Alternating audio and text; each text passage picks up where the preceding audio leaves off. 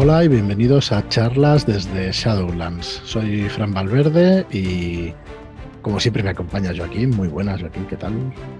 Hola, muy buenas. ¿Qué tal? Bienvenidos. Pues muy bien. Muy bien, hoy un día especial, para todos nosotros. Muy especial. Sí. También nos acompaña Marlock. Muy buenas. Marlock, ¿qué tal? Hola, ¿qué tal? ¿Cómo estamos? Y damos la bienvenida también a nuestra casa, Ángel González Olmedo. Siempre es un placer que vengas por aquí, Ángel. ¿Qué tal? ¿Cómo estás? Hola, ¿qué tal? Pues muy bien, yo perfecto. Y más, bueno, pues estando aquí con vosotros. ¿Qué más se puede pues pedir? Igualmente, igualmente. Un, placer enorme tenerte aquí en el podcast, tenerte en esta charla de YouTube que, que la tuvimos que grabar ayer. Nos escucháis un poco en diferido porque, bueno, bueno, la verdad es que he metido la pata, ¿no? Teníamos que haber dicho que tienes el don de la bilocación y estás ahora mismo en dos canales de YouTube a la vez hablando de lo mismo, de, este Kismuth y Providence. Eh, y Providence, que es lo que presentamos, es lo que estamos presentando en preventa, eh, pues aquí en, en, nuestro canal, en nuestra web, shadowlands.es barra Kismuth. Y bueno, que nos hace una ilusión tremenda. Es un producto que ya mucho tiempo, ya mucho tiempo escrito eh, de la pluma de Ángel, porque Ángel, aparte de escribir aventuras de rol, también es escritor, por eso digo lo de la pluma, y la verdad es que, pues como digo, pues es un placer que nos, que nos visite. Ángela acaba de también publicar en Red Key Books, una editorial pues hermana nuestra, vamos, somos la misma empresa, eh, la historia triste de un hombre justo, la primera parte de, de esa novela, y bueno, como os digo, pues hace unos meses ya que está Kismuth acabado, que estaba escrito. Y bueno, por unas cosas y por otras se nos iba atrasando, pero por fin pues llega ya. Este imperdonable. imperdonable. la, espera, la espera se ha hecho muy larga. Efectivamente. Y bueno, ¿qué es Kismuth? Vamos a repasarlo de arriba abajo, ¿vale? Vamos a intentar responder las preguntas que nosotros creemos que la gente se va a hacer a la hora de ver este producto para la quinta edición del juego más importante del mundo, como mínimo del más jugado que queda un poco raro eso del más importante, porque para cada persona que, juegue, pues será un juego distinto. Eh, Kismuth es un escenario de campaña de fantasía oscura para la quinta edición, como decía, de ese juego de rol pues, más jugado del mundo. Es, un, es una ciudad, asimismo también, es una gran urbe de la devastada Providence, que es el mundo, que es el continente donde está ubicada Kismuth. Y bueno, a partir de, esa descripción, de esa pequeña descripción, pues vamos a ir explicando qué es exactamente, cómo surge la idea y qué es lo que ofrece este juego de rol para que os adentréis vosotras y vosotros pues este, en este decadente mundo de, Providence. Eh, si queréis, repasamos un poco lo que es la web, la preventa, y luego ya nos metemos a fondo en el contenido del libro. Em, 160.000 palabras sin aventuras, unas 180.000 con aventuras. Bueno, van a ser 300 páginas el libro y, bueno, súper súper contentos de, poderlo tener ya aquí con nosotros. Bueno, pues voy a cambiar la pantalla para que podáis ver eh, el aspecto de nuestra página web que, se ha montado para la ocasión. Aquí tenéis Kismuth eh, Providence, el libro básico de Kismuth a 49 95 euros más una aventura en físico que es El viejo terrible. Una aventura también escrita por Ángel González Olmedo y que regalamos con el envío también gratuito en esta preventa. Preventa que empieza mañana, 5 de agosto. Ya la tenéis, ya veis aquí el botón comprar, ya podéis pinchar y podéis acceder directamente al, al producto, que ahora veremos también porque tenemos unas ilustraciones que, enseñaros. Y, y, bueno, y aquí tenéis toda la información que vamos a tratar hoy hemos querido ser lo más concretos posibles, lo más resumido posible. Marlon me ha estado riñendo, ¿no? se dice, pegando la bronca, mejor dicho. Digo, estoy hasta mucho texto, pero bueno, porque es verdad que tú ya tienes imágenes y ya en tu cabeza aquí Smooth está clarísimo, ¿no? No, lo que hay mucha imagen. Correcto, hay mucha imagen ahí, guitarras. está muteado, está muteado, Marlon, está muteado vamos, a, llevarnos bien, Ángel. Primer round, venga. Y bueno, ya veis aquí que, pues eso, hemos intentado pues concretar. De hecho, es el, es el índice, bueno, es el primer capítulo de, del libro de Kismo, donde habla de, cada uno de los capítulos, qué es lo que nos vamos a encontrar dentro de este libro. Pero bueno, podéis ver eso, el, resumen del contenido, podéis también ver el, el, arte. Y ahora, mientras vamos charlando tranquilamente, yo también os voy a ir enseñando la maqueta del, del libro.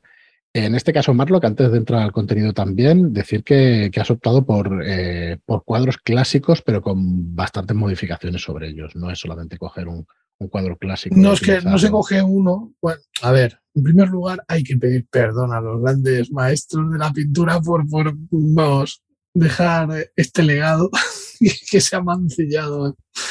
Nada. Pero bueno, eh, la verdad es que se han cogido pues, cuadros que están libres de derechos y con, con ellos se han generado escenas. Eh, a lo mejor uno de los cuadros, una de las imágenes que aparece, pues tiene cinco recortes de, diferentes cuadros. Se han intentado integrar lo mejor posible, darle un ambiente pues, que acerque al espectador a lo que concebimos como Kirkwood, ¿no? O sea, ese, esa ambientación eh, pesada y, bueno, con, con, el tono fluideo de, de, fondo, ¿no? Entonces, eh, bueno, se ha ido perfilando y creo que los cuadros de, esta época que tienen un punto así victoriano encajan muy bien eh, y bueno, se han aprovechado para, para esto todos ya te digo que, han sido, bueno, eh, modificados. Hay varios, varios cuadros eh, para crear una escena, sobre eso se ha pintado, hay cosas que están eh, incluso con inteligencia artificial para sacar fragmentos de texturas, está pintado encima. Es que es, bueno, es como hacer med painting, ¿no? que lo digo muchas veces, como se hacen los videojuegos, ¿no? para hacer los escenarios o, bueno, pero no me sale la palabra ahora. Pero bueno, ya me entendéis que es así, es así. Exacto, para, para hacer eh, la composición y tal. Y bueno, eh, mm. en este caso con cuadros antiguos. Así que, bueno, espero que guste y, mm. y que os sumerja en este universo. En el caso de la portada, que la estoy enseñando ahora mismo, Marlock, aquí también hay hay cosas distintas. De hecho, ha sido retocando en estos meses y no está conforme y ha sido poniendo cosas y añadiendo. Claro, esto es un cuadro original, perdona que no me acuerdo ahora el nombre. Ah, estarán, todos en el libro. Eh, pero bueno, eh, partió de una idea más sencilla y poco a poco, pues, no sé, quise ir añadiéndole elementos y, y bueno, darle un ambiente más sórdido. También aproveché pues lo que la nueva tecnología va ofreciendo y, pues se juntó eh, lo que es la pintura clásica con elementos de, de, IA, ¿no? De esto de inteligencia artificial que te ayudan a crear esas texturas y tal. Entonces, pues intentar integrarlo y, que dé esa, bueno, que dé una imagen más o menos homogénea, ¿no? Que, que dé ambiente y que sea atractivo que no sé si lo conseguí, pero bueno. Bueno, aquí tenemos al autor. ¿Qué te parece la utilización de, estas técnicas y, tal y como está quedando? A mí me parece una, genialidad, una genialidad. Porque es que lo que ha dicho él, es que nos traslada a una, a una época pretérita, ese, ese, óleo pesado, como él ha dicho, esa pintura oscura, eh, incluso infausta, ¿no? Eh, hay un cuadro que yo no sé si lo has metido al final, Marlock, porque yo estoy deseando ver el libro en mis manos.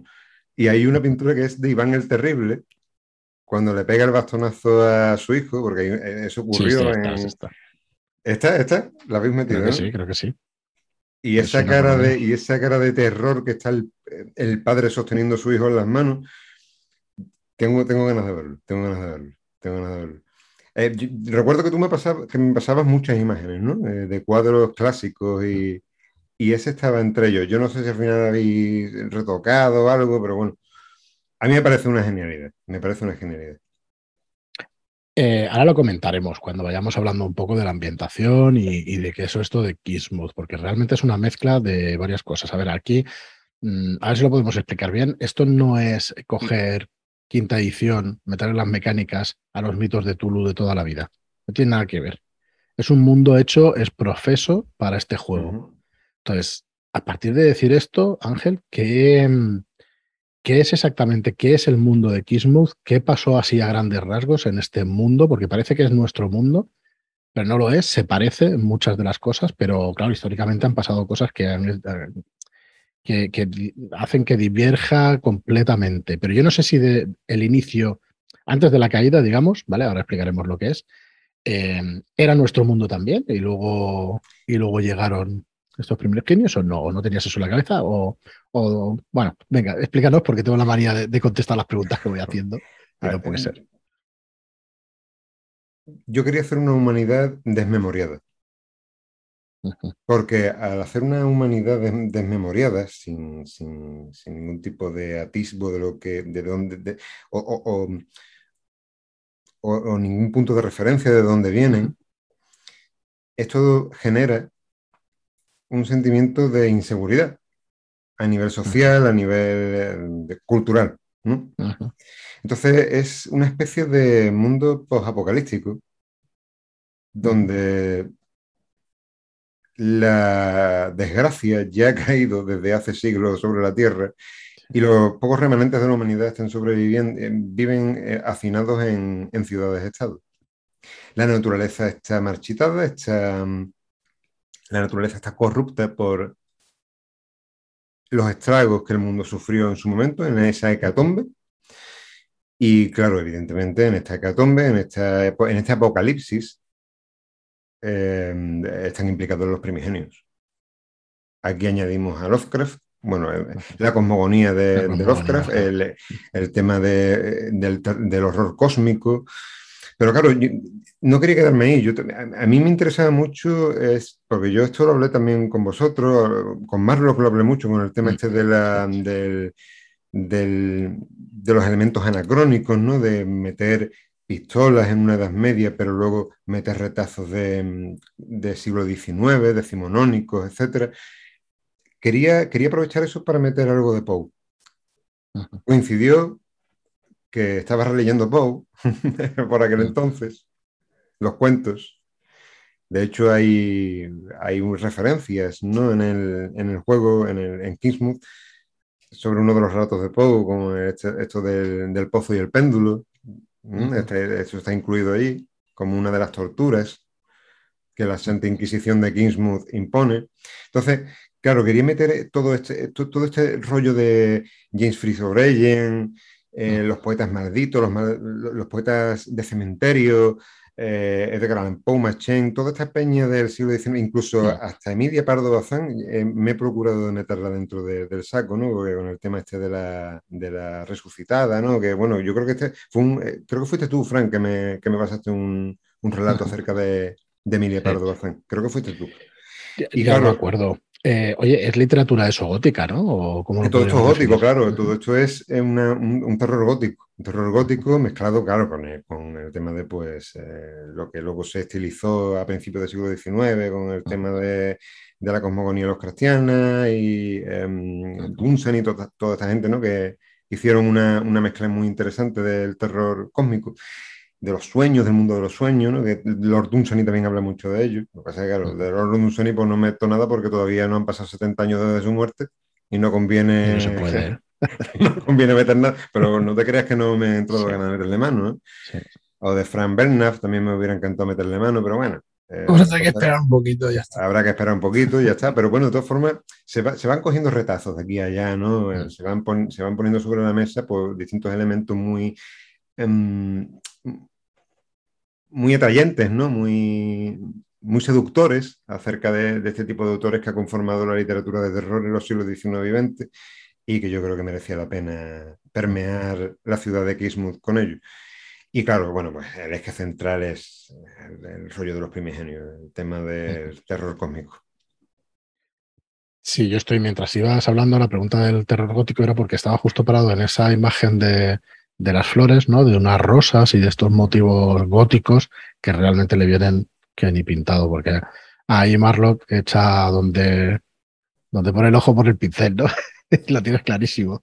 Bueno, no te creas, lo que pasa es que yo me paso mucho tiempo, puede ser que, no lo parezca, pero yo buceo muchísimo eh, en internet y bueno, tenemos stock de imágenes, eh, tenemos recursos que, podemos aprovechar. Intento tener por bastantes carpetas y, ver mucho para luego en un momento dado tirar de ellas para, generar pues el diseño de, en este caso la maqueta, ¿no? Y, darle un aspecto, bueno, que, yo creo que, le pega mucho, ¿no? O sea, ya al hablar de esa naturaleza corrupta y, ver esas imágenes, esas flores en las que aparecen ojos por ahí mirando, o sea, ya te da una sensación, ¿no? O sea, yo creo que, que ya te evoca un poco lo que vas a encontrar. Entonces, eh, no sé, creo que le pega muy bien. Eh, son, están muy bien hechas también y casan con lo que es el arte general. Ya veremos que en este libro sí es verdad que se han tomado ciertas libertades a la hora de tratar diferentes temas, pero bueno, eh, en lo gráfico me refiero. Pero bueno, ya cuando vayamos viendo vamos explicando, sobre todo en el tema del bestiario, lo que vendrá a ser las aventuras, para que la gente sepa lo que se va a encontrar y, tal. Correcto. Yo no quería dejar pasar la, oportunidad para que hablemos realmente de lo importante, que son las mecánicas de quinta edición, que Joaquín es el experto aquí y que nos hable un poquito, que nos diga, ahora repasaremos ¿eh? el contenido del libro, lo vamos a repasar bastante, pero ¿qué, qué vemos aquí, Joaquín? Realmente em, hay una cosa que lo que primero llama la atención es el tema de, las razas, ¿no? ¿Qué pasa con las razas? Sí, las razas las le ha cambiado los nombres y en vez de llamarlos razas los llama culturas.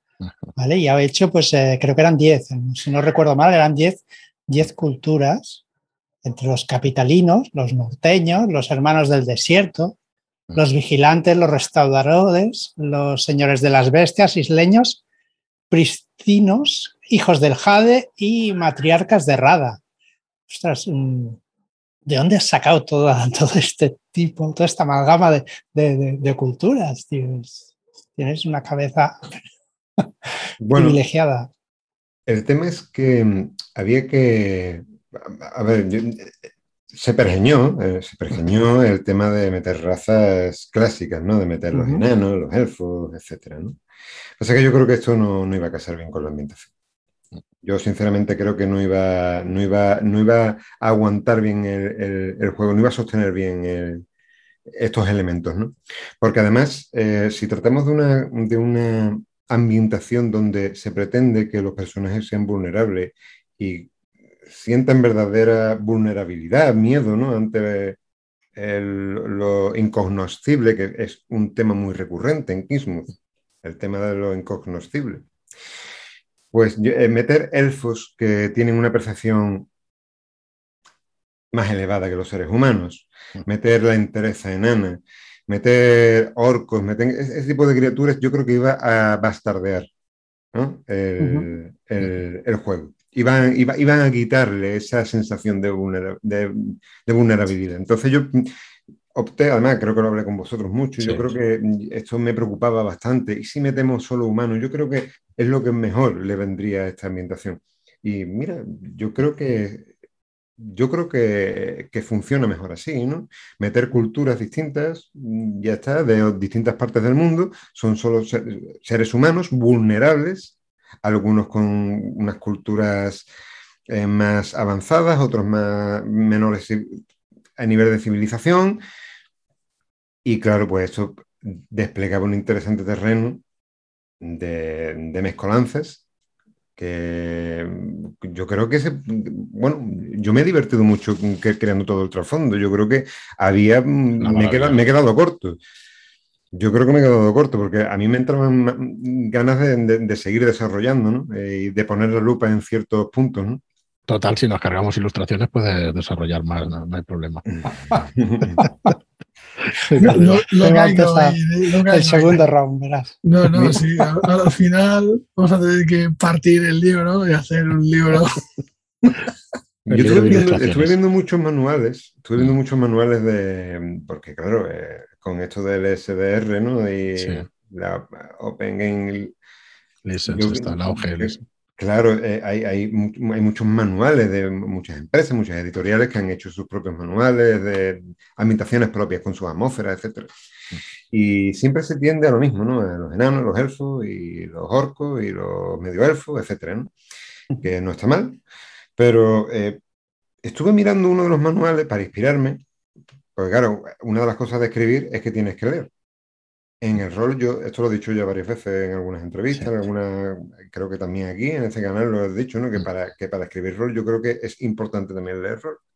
Y, y tomé en mis manos el juego este del, de la viaje, viajes, no, em, el juego de rol de la Tierra Media de Dungeons and Dragons, ¿no? que está basado en... La aventuras en la Tierra Media.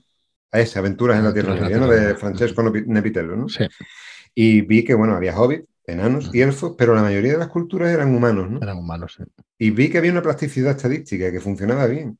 Y había los hombres del lago, los hombres de Bardo, mm. los señores de los, los hombres del bosque, ¿no? Mm. Los Beórnidas, efectivamente. Mm. Entonces, Minas los hombres de Minas los, los Rohirrim también estaban, que, que son, que, que, que funcionan, que yo creo que puede funcionar. Y me inspiré también un poco en eso, ¿no? En decir, bueno, pues, ¿por qué no? ¿Por qué no intentarlo solo con seres humanos? Yo creo que puede dar bastante chiche. Yo creo que, y bueno, en fin. Porque es que además, eh, sí es que los humanos somos lo mejorcito. Sí, de cada casa, ¿no? Eh, vale, eh, en este punto hay que decir, o volviendo un poquito atrás, que realmente Kismuth es un tono de, terror, de terror clásico, gótico, pero mezclado también con, ese tono de Lovecraft, ¿no? De ese, de ese horror cósmico y de eso que no que una mente humana no es capaz de, comprender, pero básicamente es un, por mucho que sea quinta, que tenga mecánicas que haga que los personajes puedan ser poderosos, mmm, da igual la magia que pongas encima de la mesa cuando te enfrentas a un primigenio para empezar, ¿no? Pero realmente es un, es un juego de horror de, terror y, de horror. Realmente está muy conseguido en ese sentido. Y por eso digo, me gusta decir eso, que no es, venga, nos traemos los mitos de Tulu aquí a Quinta y entonces luchamos contra, contra los primigenios a base de mamporrazos el guerrero y el mago a base de hechizos y todo eso. Es, un poco distinto, ni, mejor ni peor, distinto, ¿no? Y, es una cosa hecha, es profeso para que, para que tenga ese sabor de terror. Como decíamos al principio, Kissmouth eh, tú en uno de los párrafos dices la última esperanza de la humanidad. Es como el reducto donde un crisol de, culturas ¿no? Eh, se enfrentan a, lo que llegó más allá de la Tierra o lo que cayó, ese horror que cayó más allá de eh, hace bastante tiempo y se lleva bastante tiempo luchando contra ese mal, ¿no? sobre, bueno, más que luchando, quizás sobreviviendo, ¿no? A ese mal y adaptándose como puede la humanidad a ese mal. Eh, ¿Qué pasó? Hubo un momento dado que cayeron, ¿no? Todos esos, todas esas desdichas sobre, sobre el planeta. Sí, hay, una, hay un exordio al principio del libro donde se explica más o menos pues em, lo que se sabe, lo que la historia ha datado, ha datado y, ha, registrado. Pero claro, eh, no, es algo exhaustivo, claro, porque estamos hablando desde, desde, el desde, desde una ventana empañada por el tiempo con seres humanos que solo conservan un nativo de esa historia, ¿no? Y claro, eh, se sabe que hubo un tiempo en el que la humanidad em, vivía holgadamente, que eh, había largos periodos de paz, eh, típico de las culturas, ¿no? Que han afianzado un, sistema económico sólido en la antigüedad y que... Sí, Grecia, Roma, quizás. Algo así, sí, efectivamente. De hecho, la analogía está clara cuando la ves. Entonces, claro, eh, de hecho, se llama la, era de la concupiscencia. Mm. Eh, o, la, era hedonista, perdón, la, era hedonista. Es, que, al principio se llamó la era de la y después lo cambié. Después lo cambié, después lo cambié, sí, verdad. Hablamos de unos 2000 años atrás. Si estamos en el 1700 en esta época, 1600. 1600 años, 1600 largos, ¿no? Entonces, claro, eh, mm, hubo un momento en el que mm, no, no, está claro por qué sucedió ni ni el momento exacto de la historia, pero hubo un momento en el que hubo un cataclismo. Se habla de algo que cayó de, los cielos. En una meseta, eh, bueno, en, una cadena montañosa, eh, y, se habla, bueno, pues de eso, de una, de, un, de una especie de dios, de una especie de, semilla estelar, o llámalo como un primigenio, Porque claro, cada uno pues lo llama de alguna forma. Eh, y se, se ve desde el punto de vista de cada cultura. Pero bueno, a raíz de eso, pues la civilización empezó a sufrir em, un barrido, un barrido eh, a, nivel, a nivel Prácticamente universal, ¿no? La Tierra se, devastó, Claro, esto no solo sufrió la humanidad, sufrió también la naturaleza. Eh, empiezan a aparecer, eh, se abre una grieta en, un lugar de la Tierra concreto, desde el cual se aparece como otro dios, ¿no? Mm, otro primigenio.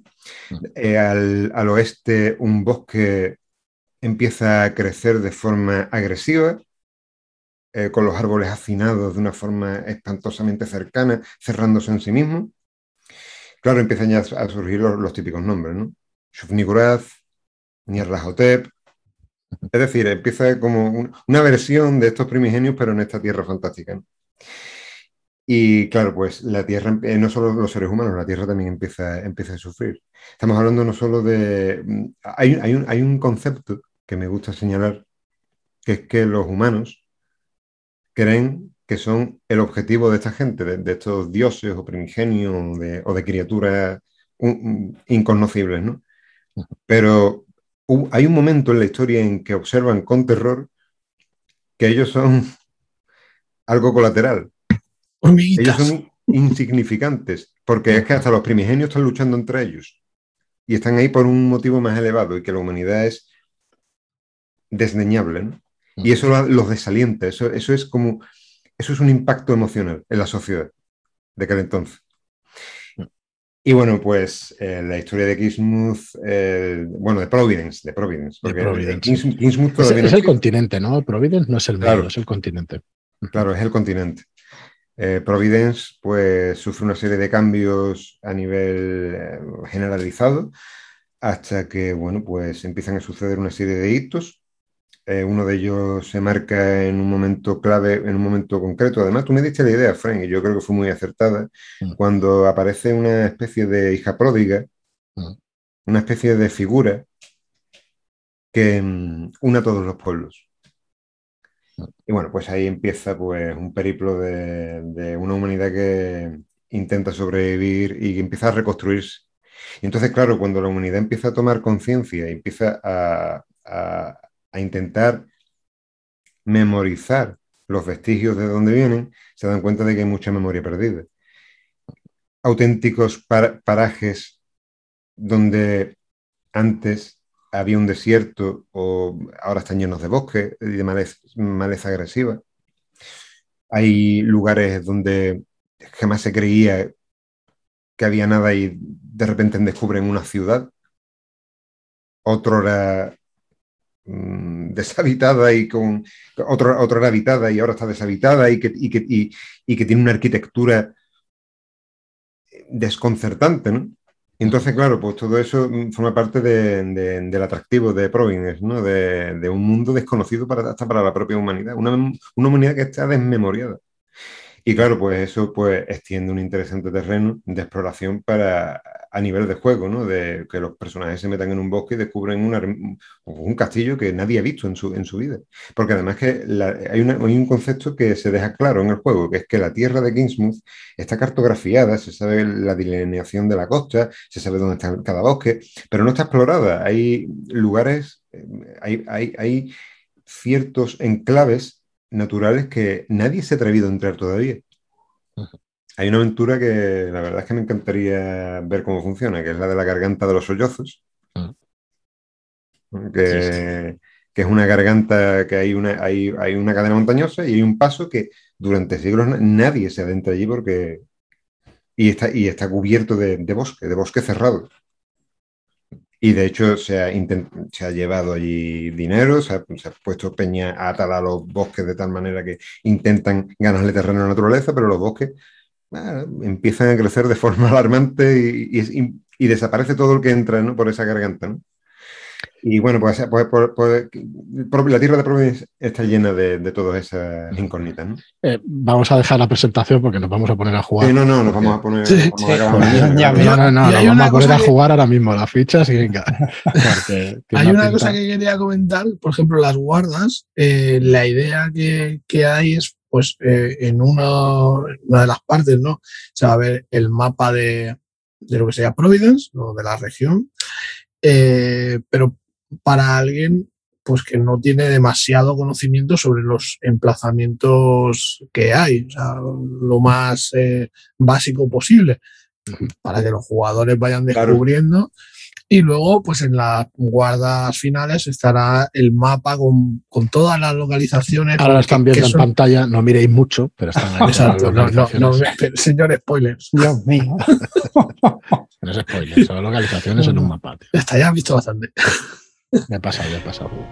Eh, así que bueno, eh, la idea es esa, ¿no? Que, sea un mundo a explorar y, y, que se vaya descubriendo en la mesa de juego, que también está muy chulo, ¿no? Bueno, yo quería traer algo más de ambientación en el sentido de cuando hablabas de esa hija pródiga y todo eso, eso hace que tengas justificación para después traer una cosa como la iglesia, ¿no? Y que, empieces a traer elementos que son comunes, que nosotros reconocemos, que, muchas veces se pone este ejemplo de cuando se habla de inquisidor no hace falta que se, haga una descripción. Tú con esa palabra sabes qué es y qué es lo que va a hacer y a qué se dedica y qué es lo que va a pasar, ¿no? Y eso hay mucho de eso en, en también. Sí, peña intransigente prohibiendo de cosas. Claro, eso había que meterlo. hay que meterlo. Y por supuesto, un, castigo, un, castigo, terrible detrás. Eso, eso venía de la mano. Sí. Bueno, pues para explicaros un poco cuál es la estructura del libro, eh, lo primero que he estado explicando está explicando Ángel y muy bien es el tema de la cronología, ¿no? esta historia del mundo, cómo se forma, cómo se fonda este, este mundo tan particular.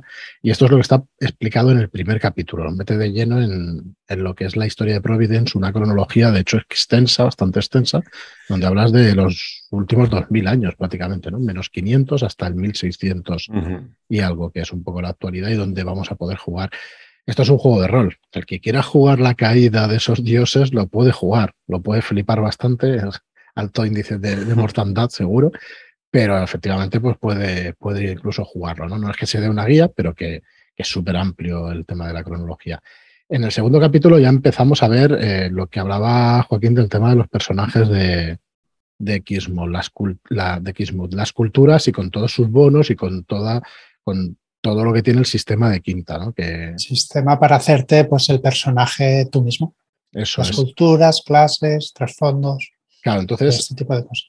Esto es un tema importante para los que juegan quinta edición, que quiere saber un poco las diferencias que hay entre lo que es quinta, lo que es Dungeons and Dragons, ¿no? Tradicional, a lo que es este sistema de Kismut. Aquí nos vamos a quedar con esas culturas, que son un montón, nos vamos a quedar con tres clases jugables, ¿no? Joaquín, ves no diciendo y si quieres dejar. Tenemos tres clases que son los eruditos, los combatientes y los rufianes. Pero dentro de, dentro de esas tres clases tendremos pues tres caminos para cada una de las tres clases. Por ejemplo, los eruditos eh, teníamos los, eh, la investidura arcana, que son los, los magos, ¿no? que con la magia tenemos que hablar un poquito luego. Eh, la orden religiosa y después tendremos el nombramiento académico. ¿vale? Esos son los tres, eh, tres ejemplos de, caminos para eruditos. Y dentro de cada, de cada camino también tenemos unos dominios, por ejemplo, los dominios de, nombramiento académico o religioso, ¿verdad? ¿Tienes algo que añadir aquí, eh, Ángel? bueno, sí, hay bastante que añadir. ¿Verdad? Eh, pero así, em, sin dedicarnos mucho con, eh, los, detalles. No, es que es bastante, bastante extenso. Mm. Sino de una forma más. Em, ¿Qué me motiva ¿no? a hacer esto así, de mm. esta forma? ¿no? Yo cuando he jugado a, a Dungeons, a la 3.5, después a la 4 y bueno, a la 4 la verdad es que la quiero dejar enterrada y, y luego a la quinta, bueno, que creo que han hecho un buen trabajo perdonadme los fans de la 4, ¿vale? No me matéis. Pero, pero hay una cosa que a mí me molestaba mucho. Me molestaba mucho. los juegos no son perfectos, evidentemente, ¿no? Y me molestaba mucho de, Dungeons que parecía que había una especie de. De, no de desviación, sino de, mucha distancia entre el clérigo y el, y el mago, ¿no? Cuando en la vida real Evidentemente magos no han existido en la vida real, pero han existido entre comillas, ¿no? Han habido astrólogos, ese tipo de gente, ¿no? Ese tipo de esoterismo, ¿no? Eso, esa, ese apego por lo, por lo místico, eso, sí, que lo ha habido en la Edad Moderna y en la, y en la Edad Media, ¿no? Sobre todo en la Edad Moderna, ¿no? Que se desarrolló más con la Ilustración. Entonces, es ahí donde yo quería ir, ¿no? El, tema de la ilustración. Creo que hay ciertas materias que son comunes. Yo no, yo no entendía cuando jugaba a Dungeons eh, por qué un mago podía tener ciertas, ciertos conocimientos sobre algunas materias científicas, pero el clérigo no, ¿no? Esto se daba en la mesa. No, recuerdo exactamente ejemplos concretos ahora mismo, pero se daba en la mesa.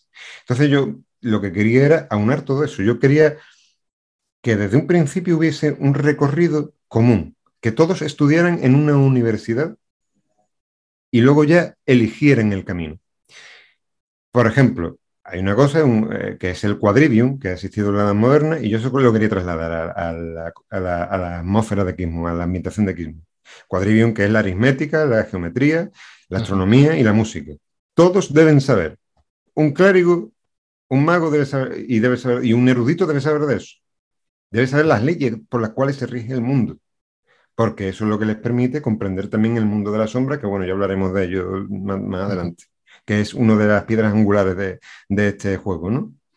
El, plano oscuro, ¿no? Entonces, claro, eh, todos deben partir de ahí. Luego ya, pues, y claro, eh, esto pues representa pues una modificación, bueno, una pequeña, una pequeña modificación de la mecánica, ¿no? Una, pequeña, em, joder, no me sale la palabra, licencia, ¿no? Que me permito, ¿no? Dentro de la, la OLG. Entonces, claro, hay una cosa, y aquí me van a matar a la gente, pero yo es que lo opino así, y yo lo voy a decir, pero porque sé que también hay mucha gente que me respalda y piensa igual que yo. yo creo que a partir de niveles superiores, yo creo que a partir de niveles superiores, el Dungeons, al nivel octavo, vamos a poner noveno y décimo, séptimo, noveno décimo, ¿vale? Yo creo que peta, yo creo que, que se buguea. El sistema no termina de arrancar, yo no lo veo, yo es que como jugador, ¿eh? Es mi opinión. Esto, por supuesto, es subjetiva. Que comparto. Es subjetiva, pero espero que no me maten mucho, pero... No, Joaquín y yo no. Vale, no, hay problema, si es que al final son maneras de verlo en el juego. Claro, es manera de verlo. Entonces, entonces yo eh, lo que quería era tender más a lo vertical, a lo horizontal, a lo que siempre se ha hablado de sistemas eh, horizontales. Entonces, esto me permite, cuando eh, existe un arcano que es erudito, porque en realidad es la, la, misma clase, erudito. Aunque uno tire para, la clerecía y el otro tire para lo místico, uno se llama mago y el otro un clérigo, vienen del mismo trasfondo, de la misma, bueno, de la misma clase, ¿no? Entonces esto permite regresar atrás y que un clérigo se interese por materias del mago a partir de los conocimientos comunes. Y esto permite que a la hora de desarrollar el personaje, a medida que va creciendo, tú puedes coger rasgos, y aquí es lo bueno, que esto nunca se ha dicho y por primera vez se va a decir, rasgos del mago y rasgos del clérigo se pueden combinar. Hay ahí la horizontalidad. Este experimento, veamos cómo funciona. Yo creo que funciona bien, porque sencillamente es como si subieras más de nivel todavía, pero lo que hace es personalizarlo a tu gusto. Tienes más cosas a las que, acudir, ¿no? Más recursos a los que acudir. Claro, no tienes que estar en una tabla vertical diciendo lo que te toca, nivel 12, nivel 13. Entonces, bueno, pues eso yo creo que extiende un, interesante repertorio de recursos que eh, se pueden incluso hasta luego más adelante desarrollar de forma más exhaustiva y, enriquecen el juego. Totalmente, a mí me parece, me parece estupendo plantearlo así porque además eh, hemos de decir que los niveles en este juego van a ir hasta el nivel 5 y que no va a ir más allá. Ya veremos en los futuros suplementos, pero, pero por ahora nos quedamos en el, nivel 5. Con esos niveles vais a tener aventuras para dar y, vender, porque es lo que dice Ángel, ¿no? Al final vas a crecer horizontalmente y, necesitas estar en nivel 8 para enfrentarse a según qué cosas, y por mucho que crezca de nivel, hay, hay criaturas que no y, poder. y sobre todo aquí se genera la misma mecánica del juego y la ambientación te va a generar la necesidad de acudir a ciertas habilidades de otras clases para poder combinarlas. Ese es el tema. Generar esa necesidad. Nosotros estamos eh, deseando verlo ya en, mesa, en, las demás mesas para ver cómo funciona eh, con, otras, con otras personas, ¿no? que realmente en las pruebas bien, pero claro, luego cuando sale a la calle, pues no sabe muy bien cómo va a ser la acogida ¿no? y cómo va a funcionar, pero bueno, deseando, deseando que, claro, claro. que, se, que se empiece a ver. Eh, muy bien, pues bueno, tenemos esas clases jugables y luego tenemos, bueno, a ver, hemos hablado de los eruditos en los combatientes eh, vamos a tener una cosa por el estilo. Y en los rufianes también, ¿no? También, también a tener tres árboles donde escoger un poco nuestra clase distinta una de otra. Pues sí, en los, combatientes tendremos los espadachines, tendremos a los hijos del dragón y tendremos a los maestros de armas. Y en los rufianes, pues tendremos al afanador, al embustero y también a jaque. Que, bueno, tendremos tres caminos a elegir en cada clase. Para no aburrirnos. ¿no? La verdad es que dan ganas de coger a cualquiera de ellos y, desarrollarlo y bastante. Porque. Está muy chulo. Además que, con este tono del siglo XVI, XVII, con, y con esa magia que, ahora hablaremos de la magia más largo entendido y con ese trasfondo de, los mitos y con una cosa totalmente distinta, la verdad es que entran muchas ganas. Decir que es compatible, al tener el mismo sistema, es compatible con el libro de, Sandy Peterson, de, de las criaturas de, Quinta, o sea que de los mitos de Quinta, o sea que lo podéis coger y por lo menos dar uso, porque yo sé que han salido campañas, la isla de los gules, me parece que es una de ellas, que ha salido ya campañas, pero que no hay demasiado material para todo ese bestiario que tiene Sandy Peterson, que tiene ahí una, una barbaridad. Así que lo podéis Aquí va a poder explayarse. Sí. Bueno, y tenemos una cosa que, aquí Marlock también habló con Ángel y dijo, oye, no puede ser que, esto, que estos aventureros vayan así por la vida y que nos juntamos aquí sin ningún tipo de, rasgo en común, ¿no? De, tema en común y, y, vayamos aquí de aventuras. Entonces, el gancho. El gancho, el gancho. El gancho. Me queda una cosa como los trasfondos, pero van más allá, ¿no? Eh, Ángel, explícanos esto de, los trasfondos y. Eso fue un acierto, eso fue un acierto. Yo empecé a crear trasfondos, pero de forma alegre, tal como se hacen todas las ambientaciones de Dungeons. Y un día, pues aquí nuestro colega, Marlock, me dice, tío, yo tengo una, yo tengo una propuesta, a ver si te gusta. Y, y la verdad es que se lo agradezco porque fue un acierto, fue todo un acierto. Pues se trata de eso, de, hacer una serie de trasfondos comunes, una serie de trasfondos que están em, dentro de, vamos, vamos a hablar de, grupos, que se, encuadran dentro de, hay ciertos trasfondos que se encuadran dentro de grupos o categorías. Entonces, si tú eres un eh, exhumador de cadáveres, pero también eres un tanatopractor, esas profesiones están, relacionadas.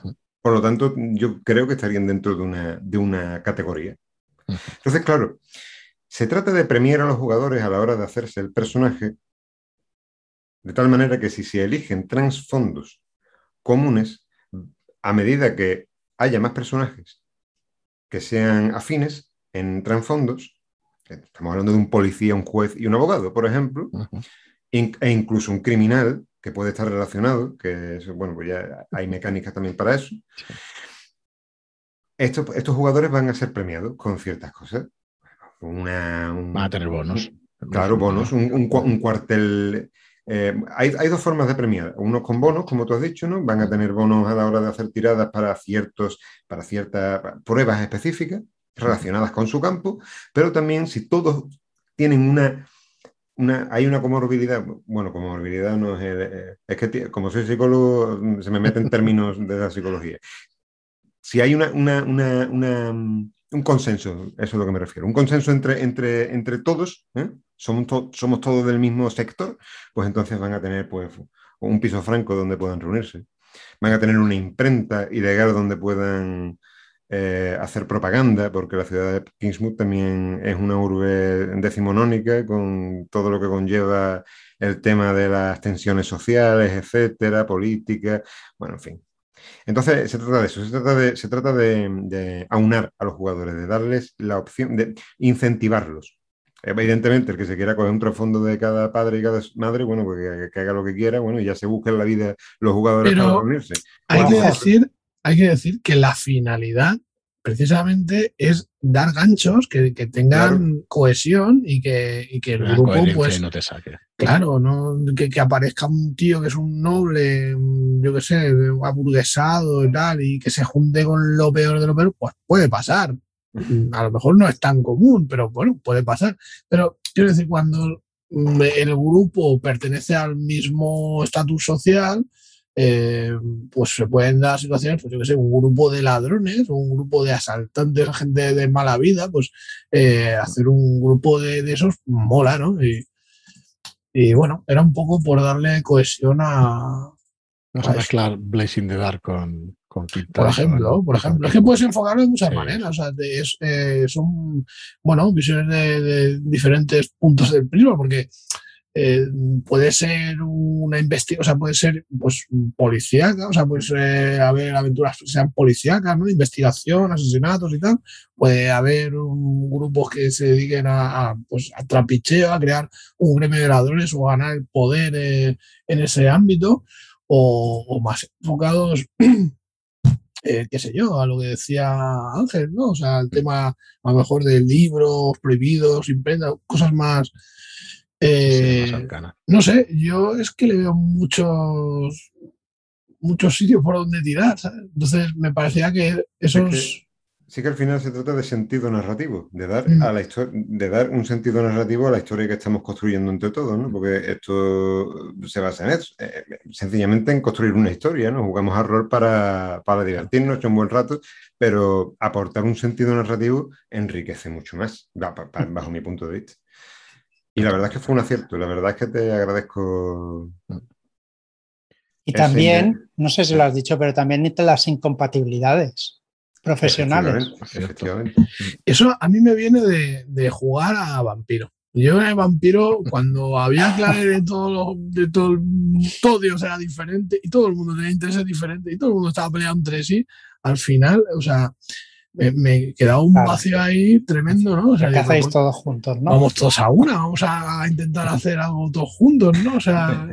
Pero es que vampiro, es que eso también forma parte del encanto. Sí, sí, yo, sí tardé lo mío en, entender esa parte del juego, pero la verdad es que siempre me faltó, siempre me ha chirriado que al final todo se, se enmasillaba o se, o se untaba de aceite del, del sire, que vas a hacer lo que yo te diga y te vas a juntar con esta gente, ¿sabes? Y cosas así que dices, bueno, vale, lo que tú digas, maestro. Entonces, bueno, esto creo que ayuda a que esté todo más encauzado en ese sentido, más fácil para, para los jugadores y, para nosotros. Y tanto Bueno, a partir de aquí, ¿qué más mecánicas tenemos o qué más reglas tenemos nuevas, digamos? Porque hasta ahora mismo, pues eso, las culturas, que son las razas, los, las clases, los trasfondos. Hay también, eh, sí, me lo dejaba en el tintero, los dones culturales, ¿no? Personalizar aún más a esas, a esas clases y a esos personajes. Esto es que según el nivel de clase, eh, algunos rasgos permiten aumentar la puntuación de las características incluso. Sí, esto es como las razas, ¿no? Eh, ah, no, te refieres a, Sería como las dotes, ¿no? Como las dotes. Como ah, sí, te refieres a los niveles, a los niveles de. Correcto, a los dones culturales. Entonces, bueno, ya, bueno, ya lo podréis leer el libro porque es que si no, nos vamos a alargar muchísimo. Sí, básicamente que cada cultura ¿no? tiene, una serie de dones específicos para esa cultura y, bueno, enriquecen un poquito más el, trasfondo de... El trasfondo del personaje. el capítulo 3, las nuevas reglas en un mundo cruel. Aquí hay una serie de reglas que se han implementado pues para, para poder representar, por ejemplo, en Provides una cosa como es la, la cordura, ¿no? Que, sería un juego de los mitos que, no es exactamente esto, ¿eh? pero bueno, sin estas reglas de cordura. Estas reglas ya se estrenaron en Bridgewater y se estrenaron con bastante buen acierto y que hay un montón de mesas que las han cogido y las están utilizando. Son las mismas, hemos de decir que son las mismas de, de Bridgewater, con un ligero cambio, ¿no? no Creo que en Bridgewater se tiraba por sabiduría y, Ah, y por la otra que ahora no me acuerdo, pero bueno, por dos de las características. Carisma. Y, aquí no, aquí se va a tirar únicamente por sabiduría, ¿no? Que, yo recuerde. Y bueno, pero básicamente es lo mismo. Ya lo tenéis podcast para, para, que vayáis investigando sobre el tema. Y el sistema pues, se llama sistema de angustia. Entonces hay dos sistemas por eso. Podéis hacer el sistema clásico eh, con reglas habituales de la SRD de quinta, que, que básicamente pues tiene sabiduría y si no te vas cargando de lo que es vas perdiendo cordura o te vas cargando de locura. O el segundo, que es este sistema Providence, en, que, en el que hay una mecánica especial para esta, para esta cordura. Mm, se va a basar en pilares, ¿no? En pilares de nuestra conciencia. Eh, ahí te dejo, Ángel, que esto es tu campo por completo y yo me pierdo. Pero bueno, un, leve, nada, eh, ni resumen, unas leves pinceladas. Voy a hacer eh, mm. lo más, la síntesis más rápida que puedo hacer. Pues nada, eso viene de la psicología. Hay ciertas estructuras cognitivas que están implicadas en ciertas áreas, vamos a, vamos a decirle de sufrimiento mental, ¿no? Es lo que yo quería reflejar, ¿no? Entonces no es lo mismo tener un trastorno de estrés postraumático. Eh, eh, claro, cuando nos ponemos, cuando nos ponemos a, jugar a la llamada de Chulu, ves un cadáver y está bien que una persona, bueno, está bien, es lógico. Entiéndase que es un Entiéndase que, que, la persona pues pille un trastorno de estrés postraumático o algún trastorno del espectro de ansiedad, ¿no? Pero no tiene sentido a lo mejor que, coja esquizofrenia. Puede ocurrir, ¿no? Pero em, hay una serie de elementos en la realidad que hacen que se, que se elaboren una serie de, lo llamamos estructuras cognitivas, ¿eh? esquemas cognitivos, que son como creencias, ideas que tenemos de la realidad.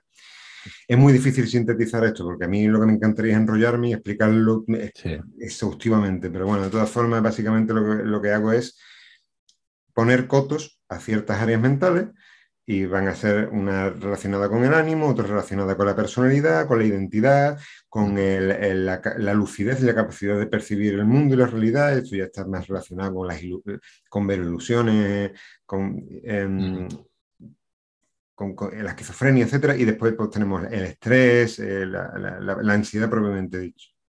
Y claro, pues he, cogido un repertorio de enfermedades, bueno, de trastornos mentales y los he categorizado en estos cuatro pilares mentales que a tenor de lo que vaya ocurriendo en la aventura, eh, el, típico, el, el, el tipo de evento eh, que, que, ocurra, eh, si es un asesinato, si ves un monstruo, si, ves, si te han agredido en la calle, ese, cada cosa pues va a determinar cómo se te quiebra uno de esos pilares mentales.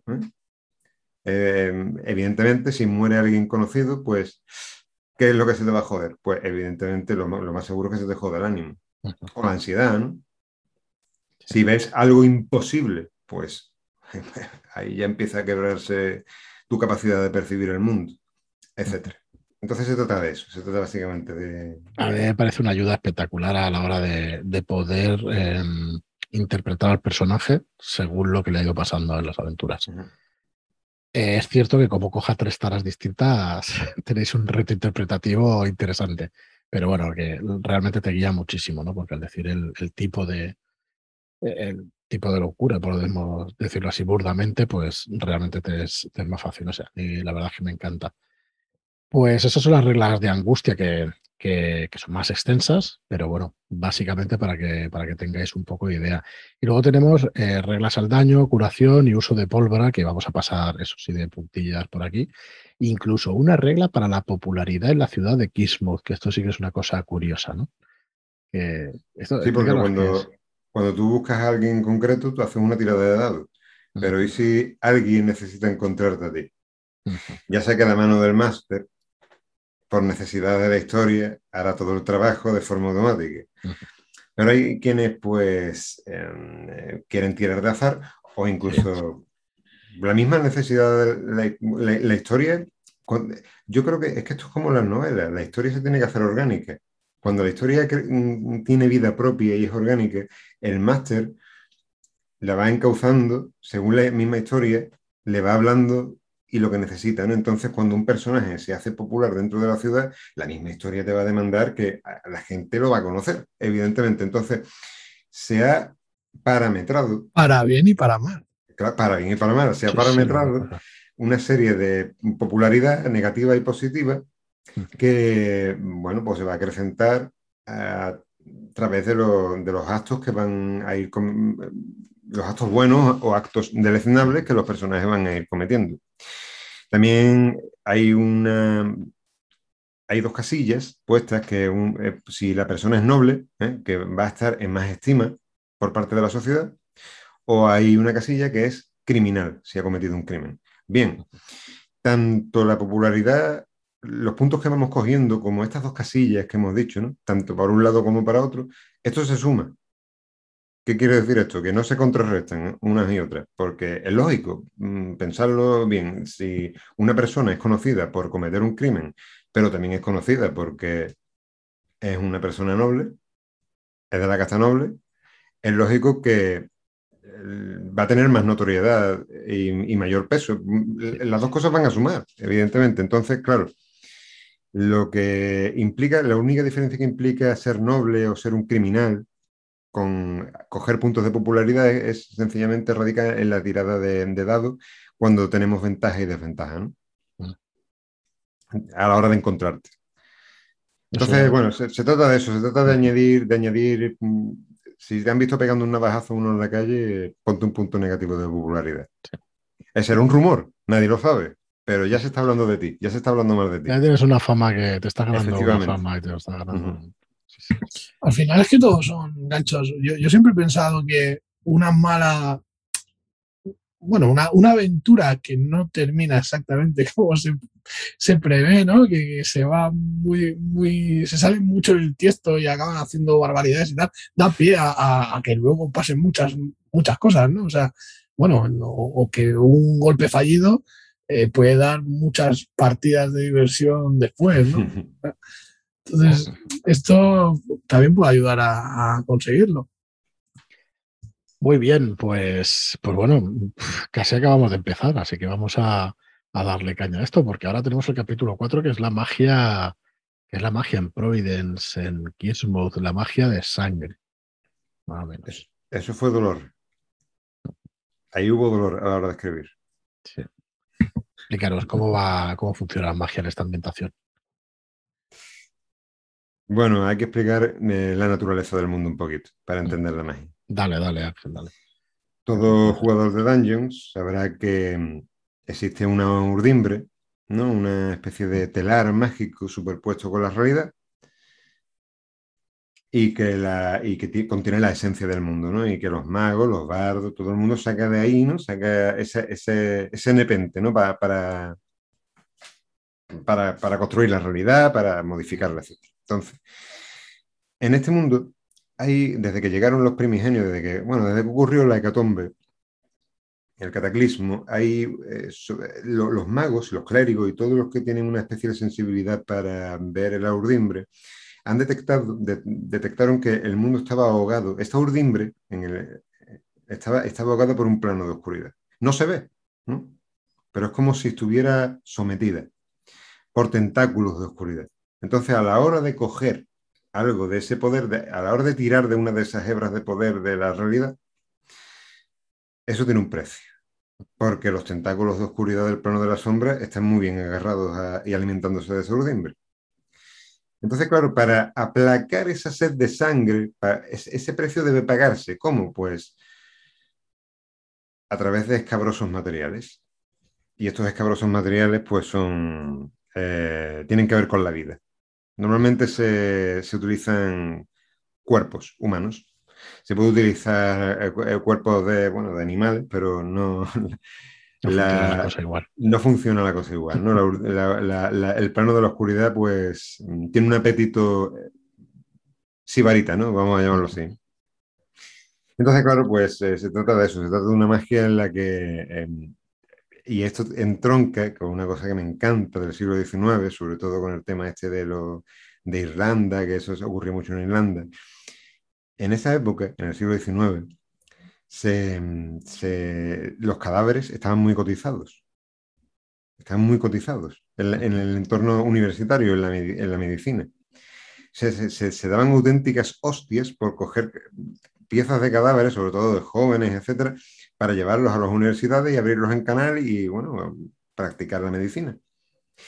Tanto era así que había hasta subastas de cadáveres y que incluso en, algunos en, algunos cementerios se ponían rejas, se, encajaban rejas en el suelo para que los profanadores de cadáveres no... no... Entonces, claro, esto, esto hacía que proliferara ¿no? esta profesión de, profanadores de cadáveres. y Kingsmouth tiene un gran cementerio con una colina llena de... que está basado, que está basado en, un relato que es, ¿lo diré o no lo diré? Es que hace tanto tiempo ya, tío. Amados. No, no, no, es este relato en el que mm, viajan a Kingsport. Y hay una, está basado en esa colina, con ese cementerio y ese... esto, es totalmente los cristianos, ¿vale? Es una colina llena de tumbas ¿eh? y arriba pues hay, un, hay, una, hay una, iglesia, que es la iglesia de Kingsmouth y todo eso está, pues, está lleno de tumbas. Entonces, pues los profanadores de cadáveres pues van ahí a recolectar, a recolectar cadáveres. Entonces, la magia funciona mm, a través de eso, de, donaciones, vamos a llamarlo así, donaciones al, tejido de la oscuridad. ¿Qué ocurre? Bueno, pues que para ciertos, yo me he intentado ser lo más coherente posible, narrativamente, a nivel narrativo, ¿no? Coherente a nivel narrativo en el sentido de que mm, si quieres... Eh, ver, eh, aumentar tus sentidos a través de un conjuro, ¿eh? aumentar tu, visión, pues quema unos ojos. Si necesitas hacer la típica mano de mago, que ese conjuro existe aquí, pues evidentemente qué material vas a necesitar. Es evidente, una mano, ¿no? Pues ese tipo de cosas, ese tipo de cosas. Entonces, hay varios tipos de magia. Eh, seguimos teniendo las escuelas, pero claro, como esto es la SRD, no podemos poner las típicas escuelas, pero las hemos llamado de otra forma. Y hay otra cosa mejor, Ángel, hay otra cosa mejor, que es eh, estos conjuros de los mitos, que esto, y luego es, esto es una maravilla.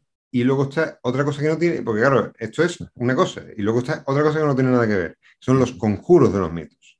Es decir, estamos hablando de no tirar del ordimbre, estamos, estamos hablando ya directamente de decirle al plano de la oscuridad, dame tu poder.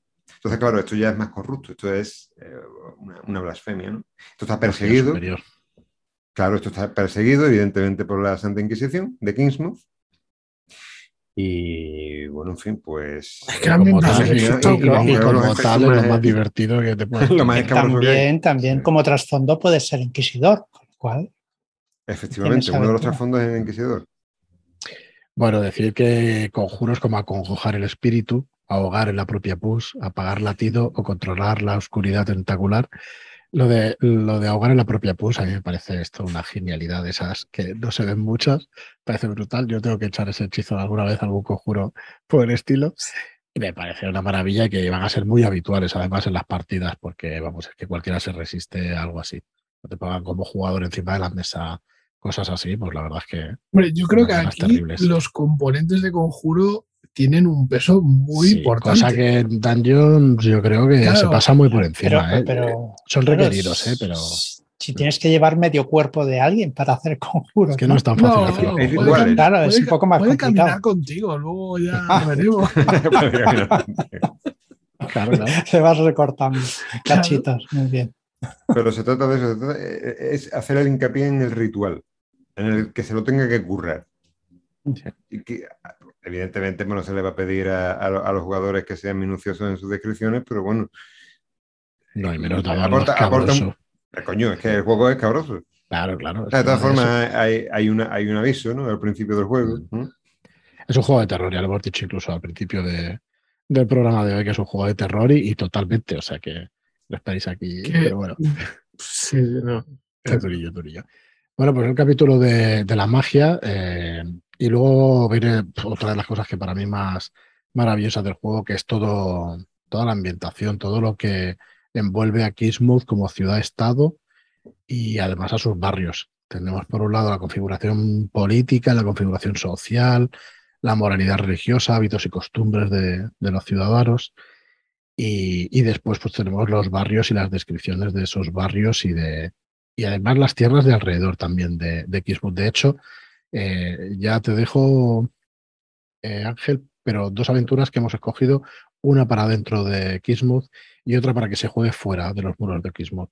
Hay cientos de aventuras posibles, es un juego de rol, hay limitadas aventuras, pero, pero en Kismuth puedes jugar muchísimas cosas, pero es que fuera también se puede jugar. Entonces hemos cogido esas dos aventuras para que se pueda ver el tono dentro de la ciudad y fuera. Y a partir de aquí, eh, como ciudad-estado Mm, haznos unas pinceladas de la configuración política y de lo que y de lo que encontramos y en qué te has basado un poco ya que te tenemos con no sé ni por dónde empezar. sí es que es amplio es amplio. Son muchísimas páginas de ambientación. Vamos a hablar si, queréis de los barrios venga. Los barrios de es, eh, hay un barrio rico que es el barrio de los Hidalgos. Después tenemos un barrio más dedicado a la universidad después tenemos el del puerto. Hay un barrio que está, es un gueto y está relacionado con los eh, hijos del Jade, que es una de las culturas de Kismuth. Así que quien quiera un toque oriental, bueno, pues se puede editar por, eh, por las calles del, del, barrio de Jade. Y bueno, ya hablamos del cementerio, donde hay una, una cerca de allí, ahí está la funeraria de Trémulo Cael. en un, que hace historias. El insigne, el insigne Trémulo Cael. Pero mm, de todas formas, eh, ahí, bueno, pues tiene su bastión, su castillo, su, eh, el castillo de Kingsmoor originario realmente es la chancillería, es una prisión, los juzgados, por decirlo de alguna manera, la comisaría, todo funciona como em, donde, están los juzgados, ¿no? Y, la cárcel, ¿no? De Kingsmoor propiamente dicho. Luego hay otra cárcel que está allende el mar, en una roca, que es un claro homenaje al castillo de If del conde de Montecristo. Sí. Y bueno, pues hay un palacio que es el, palacio del gobernador. ¿eh? Kingsmouth eh, funciona, eh, su política funciona con, un grupo mm, colegiado. hay una serie de nobles, de casas importantes, que determinan y rigen el funcionamiento de la ciudad pero todo bajo el, mando de, una, de, quien coordina esta asamblea, esta asamblea que también es legislativa, que es el, gobernador de Kingsmouth. Pero claro, em, él no solo coordina, sino que también hace lo que le, lo que le da la gana, evidentemente. Esto, eh, todo está, esto es una pátina de hipocresía. Em, hay una, hay una, no vamos a detenernos por cada, por, cada casa importante, pero una, de, esas casas, uno de, los, votos, lo componen una grotesca pareja de siameses que, bueno, pues emiten un, solo voto, porque, porque lo, lo, bueno, lo, consideran como una sola persona. Y bueno, pues luego está la universidad. Mm, vamos a tener un edificio que es la sede de la Santa Inquisición. Vamos a tener una biblioteca de comunes, una, gran biblioteca de Kingsmouth, donde todos empiezan sus estudios. Y no sé si me dejo mal, es que claro, es que hay tantas, tantas localizaciones. No, te preocupes. hay, por ejemplo, también eh, hay un orfanato, un orfelinato, hay mm, un manicomio. no se llama exactamente manicomio, es casa de sanación de, para enfermos mentales, etc. Después tenemos em, una especie de coliseo, de circo, que eso se supone que legalmente no está activo, que es la arena, la llaman la arena, no está activo legalmente, pero después, bueno, pues como está en un barrio de gente asilvestrada, pues ahí hacen lo que quieren y bueno, pues funciona igualmente al margen de la ley. Tenemos otro barrio que em, hay, un, hay una dentro del barrio, digamos, el arrabal, el más marginado de todos, eh, hay, una, hay un sitio prohibido, lleno de callejones sinuosos, que se dice que quien entra en, ese territorio, en esa zona, pues no vuelve a salir jamás. Y ahí he añadido un personaje de nuestra mitología española, que es la Guajona, bueno, pues que es una especie de bruja que está ahí leyendo las cartas. Que va juego. Y, bueno, pues eh, con respecto a la ciudad de Quismo, eh, también se puede hablar del puerto, del, faro. Todo esto son personajes, muchos de ellos relacionados con la obra de Lovecraft. Vamos a encontrar también el viejo terrible en, el mismo, en la misma línea de costa, cuya aventura, bueno, pues viene con el, con el libro. bueno, viene, viene aparte del libro, ¿no? Que es la oferta que, se, pretende hacer la oferta de preventa, sí. Ah, aventura súper recomendable. Ahí el trasfondo, bueno, ah, lleva, con el spoiler yo enfilado. pero a Pero bueno, eh, digamos que el grupo va a pertenecer a un, a uno que va a tener un trasfondo bastante claro. Se van a dedicar a, a sus cosas, a sus trapicheos varios. Y hasta ahí, hasta ahí podemos leer. Hay homenajes, hay homenajes claros que quien haya leído Lovecraft o alguno de esta gente pues, lo, va a ver, lo va a ver, como lo del pozo y el péndulo de Poe, del Gang Poe, etc. Muy bien, pues eh, bueno, como ya nos hemos alargado muchísimo, pero ya veis que da para, unas cuantas horas el, hablar de sobre Kismu. Eh, vamos a decir que también en el capítulo séptimo tenéis un bestiario donde, bueno, tenemos las, eh, pues las criaturas clásicas de Lovecraft y bueno, como decíamos, pues eso sí que se puede ampliar pues con ese libro de Sandy Petersen, pero aquí tenéis bastante, bastantes criaturas como para poder tirar por ellas. Eh, el sistema de quinta edición es bastante conocido, es muy fácil hacer criaturas para él y realmente puedes coger cualquiera de los bestiarios de, de Dungeons y adaptarlas pues, a este entorno y a esta, y a esta ambientación, ¿no? Pero bueno, aquí tenéis bastante. La verdad es que no he contado la cantidad de criaturas, pero, pero había unas cuantas y de hecho en las aventuras eso vais a tener también lo necesario como para poderlas jugar sin ningún problema. Va a haber criaturas mitológicas, además de, las criaturas de, los mitos también. Así que, bueno, criaturas fantásticas y terroríficas del folclore popular, así que vais a tener muchas cositas también que os van a sonar, pero con las estadísticas de, quinta. Y luego, pues, como os decíamos, las aventuras, ¿no? Dos aventuras que, que bueno, espérate, espérate, ahí, espérate, Venga. Espera. Así, ah, bueno, eso, bestiario. Hay que decir, por ejemplo, el bestiario, eh, así como las aventuras, ya que te enfilas con eso, eh, van a tener estética diferente.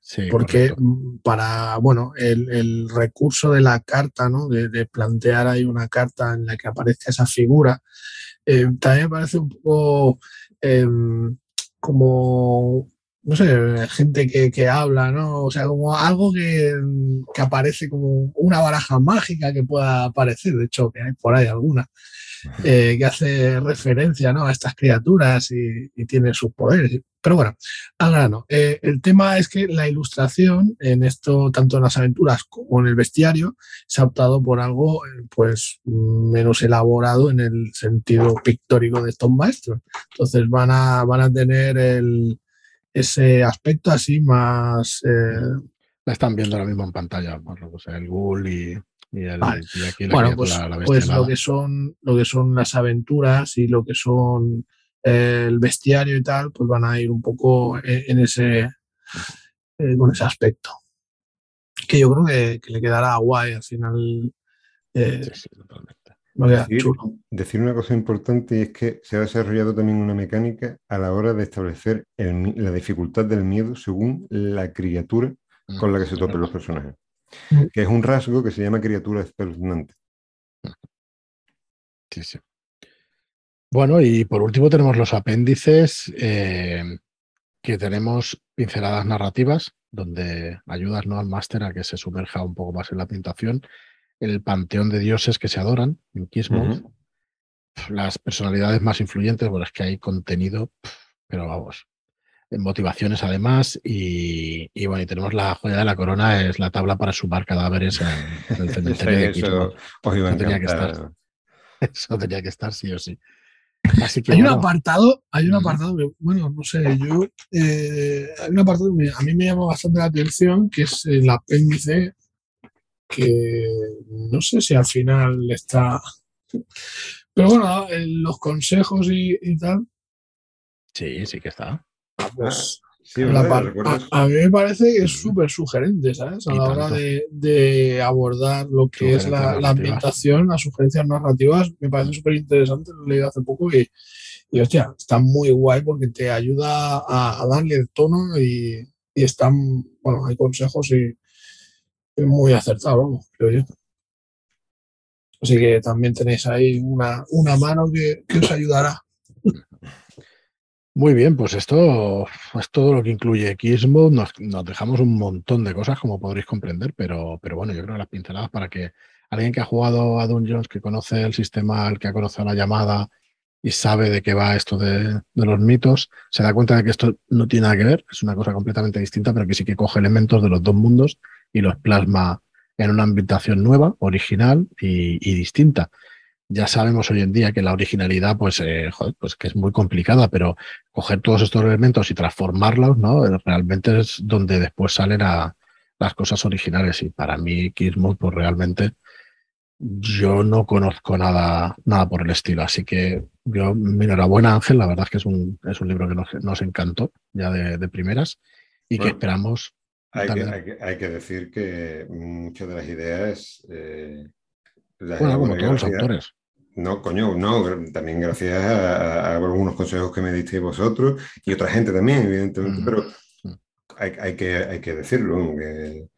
Nosotros, la verdad es que el gusto por el tono oscuro y todo eso, igual que en Bruce Water y eso, sí que es verdad que está ahí.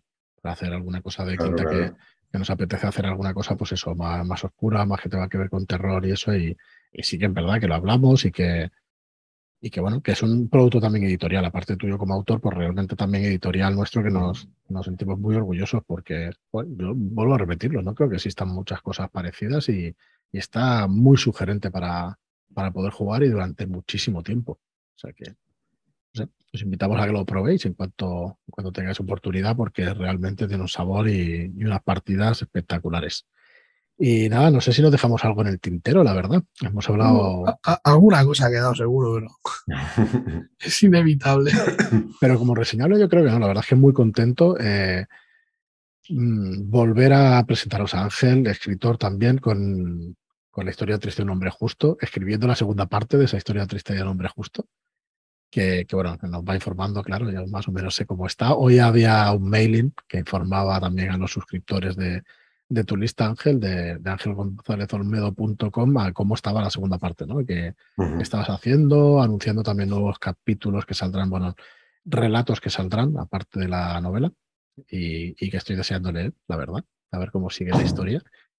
Y, decir también, bueno, que, ahora mismo estás también en el programa de Sinergia de Rol, allí presentando también el producto, creo que hablando de la historia triste de un hombre justo. sí, un, hechizo que me he lanzado y me he desdoblado. A ver, qué clase de cadáver has tenido que. Unos gemelos, ¿no? Bueno, ya me callo. Para que, para que tengas el cuerpo en dos sitios a la vez. Y, y ¿qué te iba a decir yo sobre eso? Eh, bueno, claro, estamos presentando Kismuth y tal, pero el otro día, creo que no le importará a Albert que lo diga, decía Albert, ¿y para cuándo un juego de rol de, la historia triste de un hombre justo? Que sepas que te van a hacer la pregunta en el otro programa, ¿vale? vaya sobre aviso que, vale, vale, que va por ahí. Estará preparado. Estará preparado seguro. Pero bueno, es que es sugerente de todo lo que haces, o sea, narrativamente es un espectáculo. Eh, eres autor también del Siniestro Pueblo de Carpino, que, nos gustó también muchísimo y que ha, sido bastante jugada en Internet. La verdad es que se ven todavía mm. partidas del Siniestro Pueblo de Carpino. Y que eso, cuando lees la aventura, pues narrativamente, pues una lectura, aparte de poder disfrutar de las partidas, leer un manual así, pues es una gozada. La verdad es que se disfruta muchísimo, muchísimo. Y nada más, lástima que no hemos podido hacer directo, que hubiéramos con, eh, resuelto por las preguntas de, la gente en directo. Pero bueno, estaremos ahí mañana con la presentación de este, de este programa y ya en el chat y eso intentaremos responder las preguntas que nos hagan. Y además saldrá también en el podcast. Si queréis hacernos cualquier pregunta, ya sabéis, en nuestro chat de charlas desde Shadowlands, ahí somos muchísima gente y, la verdad es que gente tan, entregada que muchas veces contestan por nosotros, al cual también tengo que agradecer un montón a la, gente que hay allí que, le contestan por nosotros y muy acertadamente la mayoría de las veces. O sea que gracias. Y nada más, que me conozco y yo me puedo estar aquí despidiendo media horita. Eh, una, última pregunta, Ángel. Eh, ¿Qué supuso para ti, aparte de trabajo y eso, el, tema de Kismuth? Eh, ¿Cómo lo viste comparado con escribir una novela y eso? ¿Qué, qué retos y qué... Explícanos un poco cómo fue. Son dos formas de escribir distintas. Una novela en otras, otras, tiene otras necesidades, una novela. un manual de rol, bueno, pues se nutre de otros elementos, el público es distinto, sobre todo eso es muy importante, a quién va dirigido. La novela tiene una serie de reglas, juega en un terreno de reglas muy distinto en el que tienes que tener un ritmo, tiene que tener, eh, el nudo tiene que mm, eh, desplegar los elementos en su debido momento, las acotaciones, la cadencia del discurso, cómo cierras los arcos evolutivos de los personajes, aquí no es necesario, aquí, bueno, pues son capítulos, es un manual y como tal pues, puede escribirse de forma desordenada. La novela también, la novela puede, yo, yo escribo de forma parcheada porque, bueno, me ocurre algo específico para un capítulo que yo tengo ya yo tengo ya la estructura, yo tengo la escaleta hecha antes de escribir.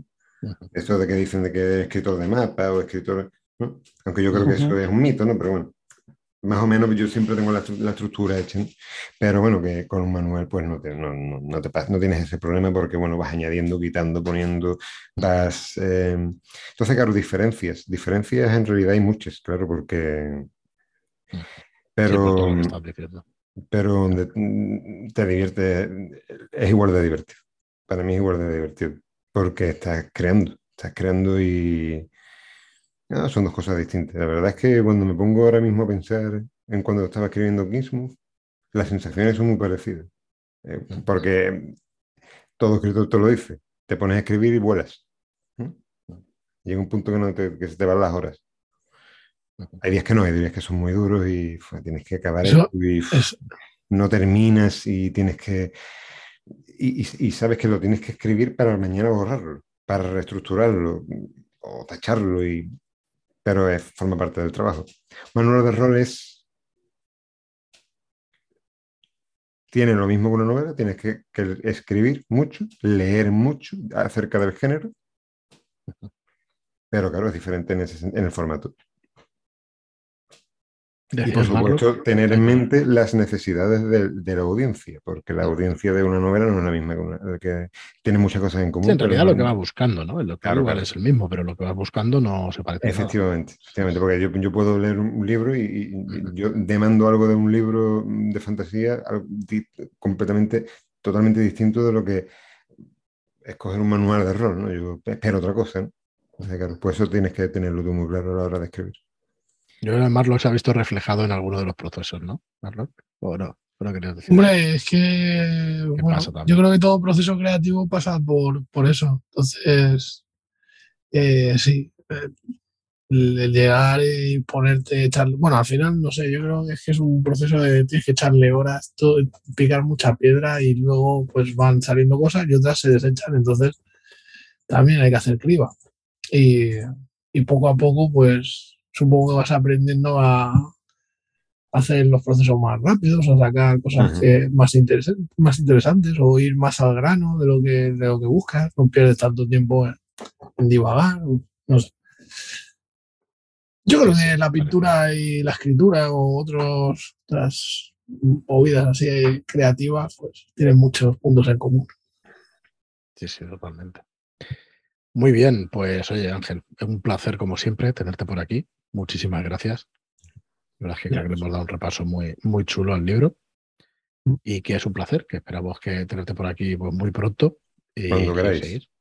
Muchas gracias. Ya, ya, lo sabéis, cuando queráis.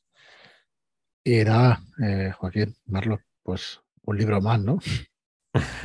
pero, un gran libro. Este, este, este libro llevado mucho tiempo calentando motores para sacar. ¿eh? Este, no sé, la verdad es que hay muchas ganas, a mí me hace mucha ilusión. La ambientación me parece súper sugerente y, no sé, creo que la gente que le dé una oportunidad va a descubrir un pedazo, una joya, como como un pino, así que la ambientación lo vale. Hacer fichas, Joaquín, hacer fichas de, de Hacer fichas como un loco para, para empezar a jugar ya, porque yo ya tengo muchas ganas de jugar y de, de que Ángel nos haga alguna partidita. Ahí lo ha dicho. Yo no quería ser que visitarlo. hay que visitarlo. Muy bien, Hay que ir para allí, para el sur y visitarlo y entonces sí, seguro que nos hace una partida. La verdad es que ya me vale, ya me vale. Nada, nada. Muy bien, pues nada, muchísimas gracias. Perdona, Joaquín. No, no, que, que no quería obligarlo. Bueno, en cierta parte sí, pero... Muy bien, pues nada, muchísimas gracias por, vernos, por escucharnos y, nada más. Muchísimas gracias. La semana que viene volvemos con los programas de verano de cinco minutitos. Descansamos estas dos, tres semanas de, de verano. Y bueno, en septiembre volveremos con cambios en el podcast, pero bueno, volveremos como siempre. Muchas gracias por estar ahí y hasta el próximo programa. Hasta luego. Muchas gracias.